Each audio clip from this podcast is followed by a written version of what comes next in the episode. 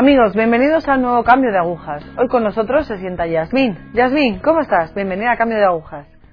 Eh, gracias Cristina por darme la oportunidad de venir aquí a hablar eh, pues sobre esta experiencia de conversión que, que he tenido en mi vida.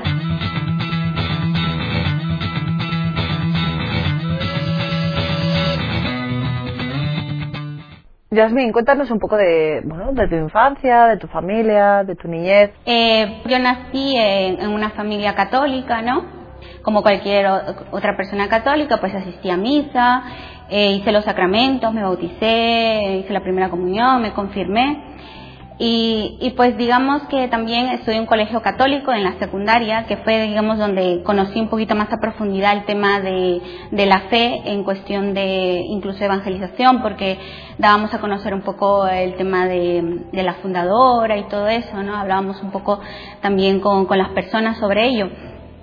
Y luego, eh, ¿qué pasa? Que ya en la universidad, pues eh, estas experiencias de, fe pues ya se fueron apagando porque estoy en, en, una universidad que no era, que no tenía nada que ver con la iglesia. Y es ahí donde yo noté un poco la falta de Dios en mi vida, porque aunque seguía yendo a misa, lo hacía por tradición, ¿no? Eh, y entonces es que empecé a sentirme un poco sola en ese aspecto, porque se me habían enseñado valores, virtudes de la Virgen María, que se me habían quedado bastante impregnados en ese aspecto. Entonces yo sabía que habían cosas que yo no podía ir más allá de eso. Entonces, eh, pues una joven de esa edad que ya está llegando a los 20 años, pues, pues tenía la necesidad pues de tener un novio, tenía yo la vocación del matrimonio y veía esa falta de quizás no encontrar una persona así, me preocupaba ese tema o me preocupaba también de poder compartir lo que yo sentía con otras personas. Entonces, en ese tiempo pues es que, que empiezo a notar esa soledad, por así decirlo, y es cuando una amiga me invita a, su, a su iglesia, ¿no? Yo no tenía pues idea de nada, eh, pensaba en ese tiempo, digamos como conocimiento teológico, yo pensaba que Cristo estaba en, en, muchas veces, en muchas iglesias, y que era lo mismo, y que realmente lo que al Señor le importaba era que yo sea una buena hija de, él, entonces dejé de asistir a, la, iglesia católica, dejé de ir a misa y empecé a ir con ellos unos meses para conocer cómo, veían ellos la, la, fe y pues ahí es donde pues me animé a bautizarme con los mormones. Ella era mormona, también le conocen con el nombre de la Iglesia de Jesucristo de los Santos de los Últimos Días ellos son los que tienen los misioneros, estos de, de otros países, hacen estos intercambios. Y pues es ahí donde me gustó mucho todo lo que ellos vivían, eh, pero también no profundizaba mucho en la doctrina. Entonces no veía ese aspecto y simplemente me dejé llevar. Y dije, pues si acepto, me quiero bautizar aquí con, con ustedes. ¿Estabas de acuerdo con las creencias mormonas? Eh, no tenía un conocimiento muy profundo de la teología en sí, cristiana.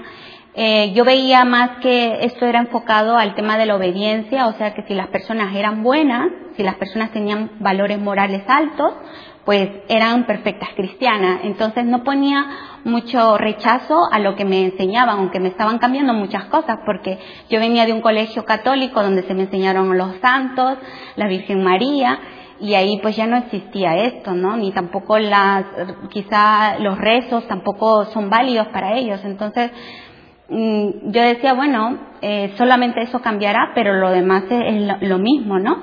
Entonces no, digamos que les, les, aceptaba, habían ciertas cosas que sí me parecían nuevas, porque por ejemplo los mormones creen en otros libros, por ejemplo el libro de Mormón, que es lo que te dan a conocer, ¿no? Y que tienen una historia diferente. Entonces, claro, eso sí me parecía nuevo, ¿no? Porque yo tenía una idea de la Biblia. Pero bueno, como hablaba de Cristo también, dije, pues lo acepto. Y quizá se me presentaban dudas, pero no lo, no quería como profundizar en ellas, o sea, las dejaba un poco por encima. Entonces, ¿Fuiste mormona por soledad o qué es lo que realmente te hizo dejar la fe católica? Bueno, yo creo que influenciaron varios factores. En ese momento, como te digo, también fue uno la soledad, porque sentía que no encontraba personas que pensaran como yo en universidad, ¿no? Eh, pero bueno, también como yo estaba en la iglesia, iba a misa, pero también me había apuntado al coro, en coro pues no es un sitio como para encontrar una profundización de la fe, ¿no? O sea, no encuentras mucho sobre eso, no te enseñan sobre eso. Entonces, no busqué más allá, no busqué un grupo quizá carismático, un grupo que, que te llevara a tener una comunidad también.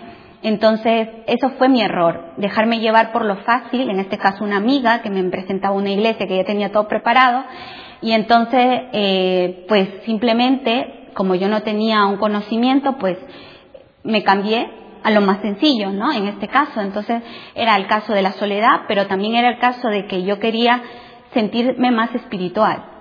Y ahí lo encontré, en este círculo lo encontré. Y entonces es lo que me gustó y lo que también me, me, me hizo permanecer en ellos.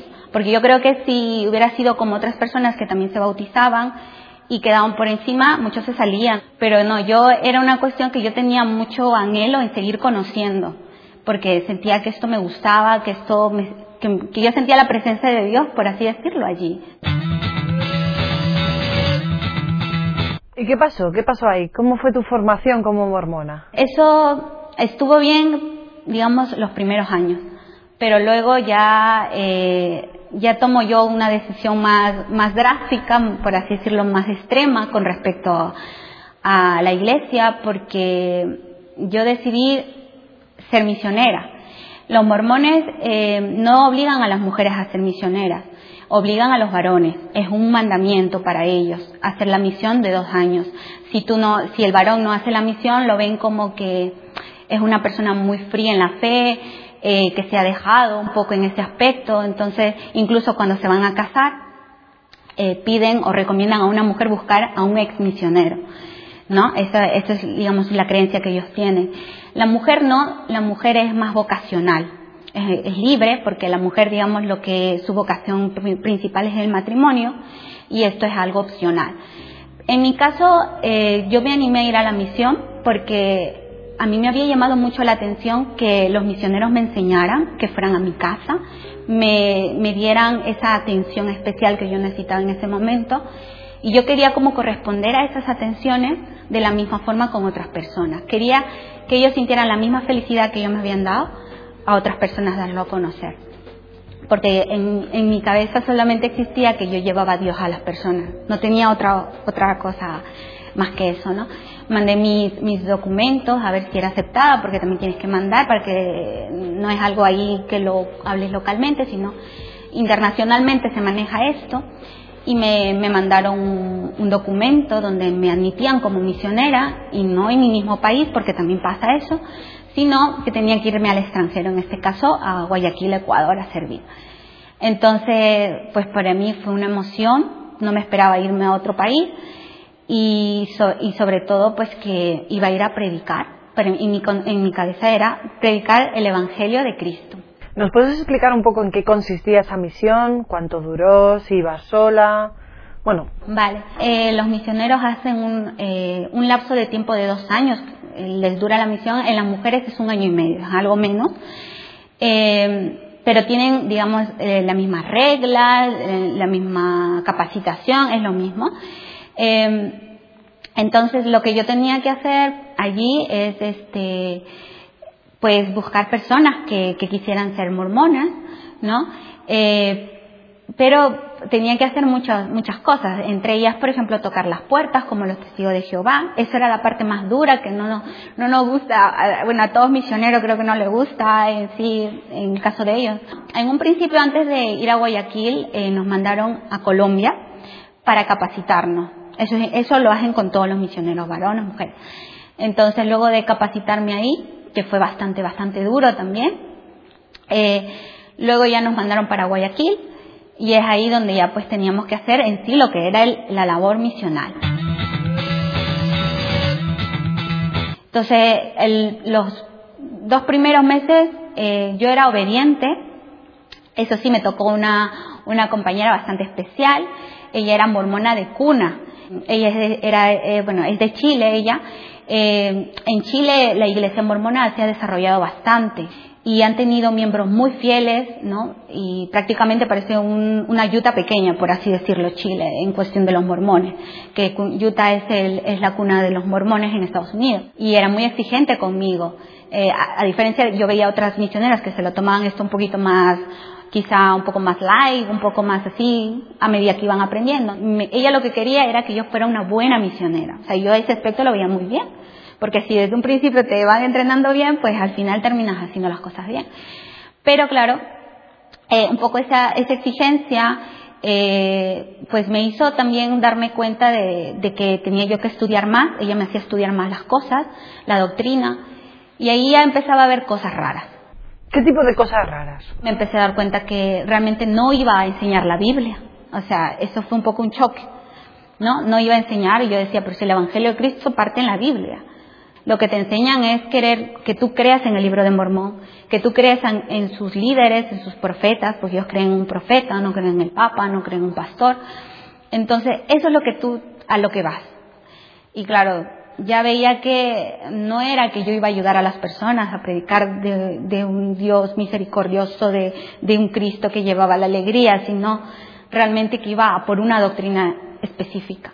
Y es lo que me empezó a, a, hacerme ver de que realmente ya me sentía un poco medio utilizada, por así decirlo, ¿no? Y pues una, y empecé a tener pues ya unas experiencias que yo creo que Dios me puso en ese momento para darme cuenta. ¿Cuándo te empiezas a arrepentir de haber dejado la fe católica? Bueno, eh, entre estas experiencias que yo de misionera que empezaba a tener, encontraba personas de, como te digo, de distintas creencias y la madre del obispo, que bueno, viene a ser un líder local que, que teníamos como mormones, era católica y el obispo había que, ah, quería que nosotros la convirtiéramos en mormona porque era la única familia, eh, bueno, dentro de su casa que no, que no era. Entonces, ella me hizo recordar cosas de la Iglesia Católica, porque el rechazo que ponía lo hacía en base, por ejemplo, yo estudié un colegio católico, a mí no me vais a venir a cambiar las cosas. Eh, yo creo en la Virgen, yo creo en los santos, y claro, y yo veía que mi compañera se empeñaba y se secaba en querer como que borrar esa parte de ella, ¿no? Y enseñarle la doctrina mormona. Y eso pues me, me, pareció una injusticia para mí, era muy raro porque yo tenía, yo había dejado de, de, creer en eso ya, pero lo vi como que se estaba imponiendo algo ahí, ¿no? Que querían convencer, que quería convencerla a como de lugar a esta señora y ella no quería, porque ella tenía sus tradiciones muy arraigadas y no quería cambiar de fe. Y eso me empezó a, hacerme como daño porque yo le decía, prefiero que tú le enseñes a ella, yo no quiero meterme, ¿sabes? y lloraba mucho. Me dolía, o sea, era como si estuviera ahí convirtiendo a mi abuela o algo así. Luego otra segunda experiencia que tuve, que esa sí fue bastante fuerte, que me dio una crisis ahí muy fuerte, fue que fuimos a predicar un testigo de Jehová y él nos empezó, bueno, ellos son muy bíblicos, aunque también tienen sus, sus malas, sus tergiversaciones ahí de la Biblia, pero me empecé a dar cuenta que realmente mi compañera no sabía responder cosas de la Biblia. ¿no? Eh, también nos encontramos con un pastor evangélico que nos dejaba trastocados, nos, nos decía, ustedes no saben nada de teología, o sea, no sé qué vienen a enseñar acá si no saben muchas cosas de la cristiandad. Y yo empezaba a entrar en, como entrar en cuenta que realmente sí estábamos muy perdidas en el tema, que solamente íbamos a por su profeta Joseph Smith, a por el libro de Mormón y lo demás como que no nos interesaba. Y ahí empecé, me empecé a dar cuenta que no podíamos responder bien a, todas las dudas y yo decía, para el Cristo bíblico que yo tenía entendido, para los apóstoles, ellos tenían una forma de evangelizar muy distinta, que podían responder a todas estas cosas y nosotros no. ¿Qué hiciste? ¿Les dijiste a tus líderes mm, estas dudas? ¿Le comentaste algo?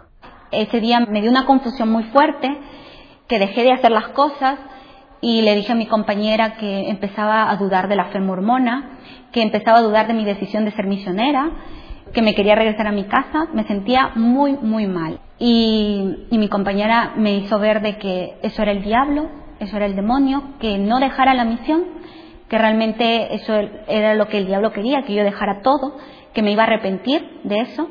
Entonces estaba tan confundida que no sabía a quién hacer caso en mi cabeza y decidí seguir. Entonces, eh, pues este, mi compañera eh, me dijo, pues está muy bien, has tomado la decisión correcta, vamos a seguir. Entonces dejé todavía unas semanas más intentando que no volvieran esos pensamientos, intentaba retenerlos, que, o sea, como, como le pedía a Dios fuerzas para que no volviera esas cosas, porque me sentía como entre la espalda y la pared, no sabía qué hacer en ese momento. Hasta que un día, me recuerdo que era un fin de semana, ahora que más o menos me acuerdo, eh, íbamos a hacer proselitismo, a tocar las puertas, y pasábamos por un parque, y justo en ese parque, yo ya había pasado anteriormente por ese parque, había una parroquia, pero el momento que nosotros estábamos cruzando el parque, empezaron a sonar las campanas de una misa. Y fue, fue muy fuerte lo que sentí porque la nostalgia otra vez volvió. Como que si realmente eh, eso fuera algo de algo mío, algo que yo tenía que volver a ese sitio. Y empezó otra vez. Ahí empezó, creo que con esas campanadas, empezó otra vez la crisis. Y, y yo digo, no, Dios mío, no, yo no quiero otra vez esta crisis. Y volvió. Y y seguíamos caminando, mi compañera empezó a verme que iba cambiando mi semblante, me veía pálida y yo creo que ya se esperaba otra vez esa crisis.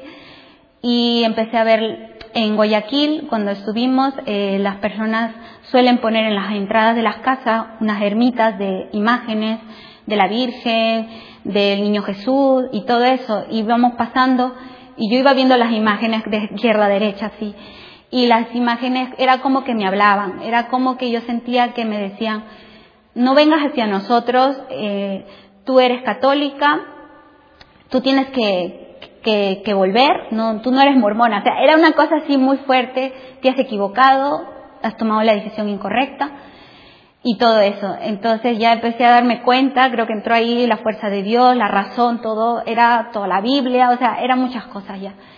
Eh, la crisis iba creciendo, iba creciendo. En ese momento sentía temor volver a comunicarlo esto y decidí pues eh, comunicarlo a mis líderes como misionera y dejar todo. En mi conciencia yo lo que quería era decirles que yo ya dejaba la misión, pero dejaba también la, la organización, dejaba su iglesia, dejaba todos ellos entonces, eso era lo que ellos no querían y pues sí, fue difícil al principio eh, hacerles entender esto y, y, me querían hacer otra vez como volver a, que yo crea otra vez en los mormones, pero no, o sea, eh, yo ya no podía. Era una cosa que ya se me había abierto, la, como es la mente y yo ya no podía echarme para atrás. Pues al final volví a, a Perú después de decir las cosas, que otra vez creía en la Iglesia Católica y aunque ellos no estaban de acuerdo, pues al final decidieron respetar esa decisión. Y, cuando volví, pues sí, fue un tiempo para mí de prueba también. ¿Volviste a casa y tu familia qué tal? Bueno, eh, fue, obviamente se sorprendieron porque me habían visto muy animada, eso era un paso muy grande como, como mormona, pero bueno, yo creo que mi madre se lo intuía porque ella decía que cuando recibía mis cartas me veía como muy mecanizada, muy robótica, que realmente eh, no, era la misma Yasmín de siempre, sobre todo las últimas comunicaciones que había tenido con ella, que se, sentía que en el fondo no era feliz. Entonces, eh, pues aceptó mi decisión gustosa, me dieron la bienvenida, y me decían, bueno, pues ya has tenido tu experiencia de joven, ¿qué vamos a hacer? Esto te servirá para algo, para madurar, y cosas así. Pero eh, claro, en el fondo ellos sabían que espiritualmente yo estaba afectada. O sea, es un cambio que tú has dejado de practicar la, fe católica y te lo has cogido muy, muy extremo eso. Entonces, obviamente que sí, iba a sufrir bastante. Sobre todo, eh, tuve mucho apoyo de parte de ellos, eso me ayudó bastante. ¿Ellos ya practicaban la fe católica? En el tiempo que yo me fui a la misión, mis padres este, se volvieron, eh, se metieron un grupo, en este, camino, en este caso el camino neocatecumenal, ellos no se habían casado por la iglesia, se casaron en ese tiempo, o sea, yo creo que también mi experiencia les sirvió a ellos para convertirse, para madurar su fe, pero me veían que tenían dudas, eso sí, tenía muchas dudas, a pesar de que yo ya había decidido dejar del mormonismo, tenía dudas eh, y yo no me encajaba, no me sentía encajada, aún integrada en la iglesia, me sentía que necesitaba alguien que me, que me diera explicaciones de lo que me habían enseñado, que me lo enseñaran así, con la Biblia, de esa forma que, que normalmente ellos lo hacían. Y es ahí donde donde pues gracias, Dios me puso en el camino también a, un, movimiento que, que, me enseñaron a, a, través de la Biblia a entender muchas doctrinas, las doctrinas básicas de, de la Iglesia. Eh, toda esa, esa, atención que me dio en ese momento este, este grupo me ayudó bastante espiritualmente a, curar esas heridas, a curar esos vacíos, a llenar esos vacíos. Y pues, eh, pues yo creo que es el tiempo que más espiritual me sentí en la iglesia.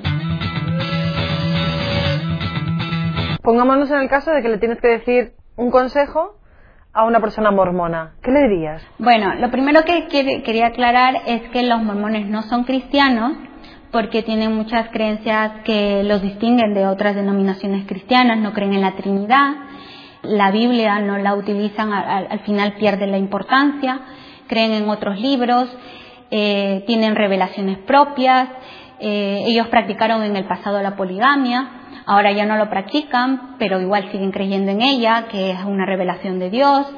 Eh, creen que van a llegar a ser dioses, es una doctrina anticristiana eso también. Eh, pues también como organización, pues hay mucho adoctrinamiento, a la persona la, la alejan también de la familia, por así decirlo, ¿no? Ya son creencias muy, muy, muy distantes. También tuvieron relación con la masonería eh, ellos tienen ritos secretos, eh, hay muchas cosas que nos separan de ellos. Entonces yo aconsejaría a una persona que esté, que, que quiere acercarse a ellos, que no se dejen convencer, que fortalezcan su fe en la iglesia y, y pues eso, que, que, que, busquen en la iglesia lo que, lo que quieran encontrar, un grupo, un carisma, no tienen por qué irse a, a otras a, otra, a estas organizaciones, a otras iglesias, sino que lo busquen dentro de la iglesia, que tenemos ahora un montón de cosas que aprovechar dentro de la iglesia, ¿no? Y ahora que yo estoy aquí en España, pues he conocido a un experto en, esta temática, en, en sectas, en no católicos, que es el padre Manuel Guerra. Entonces, para mí es un ejemplo. Todas esas personas que quieren acercar a estas personas que están desviadas en la fe, a traerlas a casa. Esto es una, también una forma de evangelizar y es lo que yo hago ahora actualmente en Internet. Ayudar a personas que están en estos lugares que aclaren sus dudas y, y que puedan acercarse a la iglesia. ¿Para ti qué papel ha tenido la Virgen en tu conversión? Bueno, la Virgen María yo creo que ha sido eh, la protagonista en este caso en todo lo que me pasó. Yo creo que todo, todo tiene la fuerza de la oración a la Virgen. La Virgen puede, puede traer a mucha gente a la verdad. Entonces, eh, en mi caso, pues me ayudaron, me, me, ayudó, ¿no? Y cuando yo volví al catolicismo, pues mm, la Virgen es, un, es, es alguien tan especial que pues le tengo mucha devoción. No he visitado muchos lugares de peregrinación también de la Virgen, he ido a Fátima, a Lourdes. Es un enamoramiento que tengo, por así decirlo, por la Virgen eh, espiritualmente, ¿no? Eh, y entonces yo creo que también es lo que debemos hacer nosotros con estas personas que están fuera de la iglesia, tanto gente que no cree, que están en, otro, en otras denominaciones, que rezar por ellos. Nos falta mucho rezar por esas personas.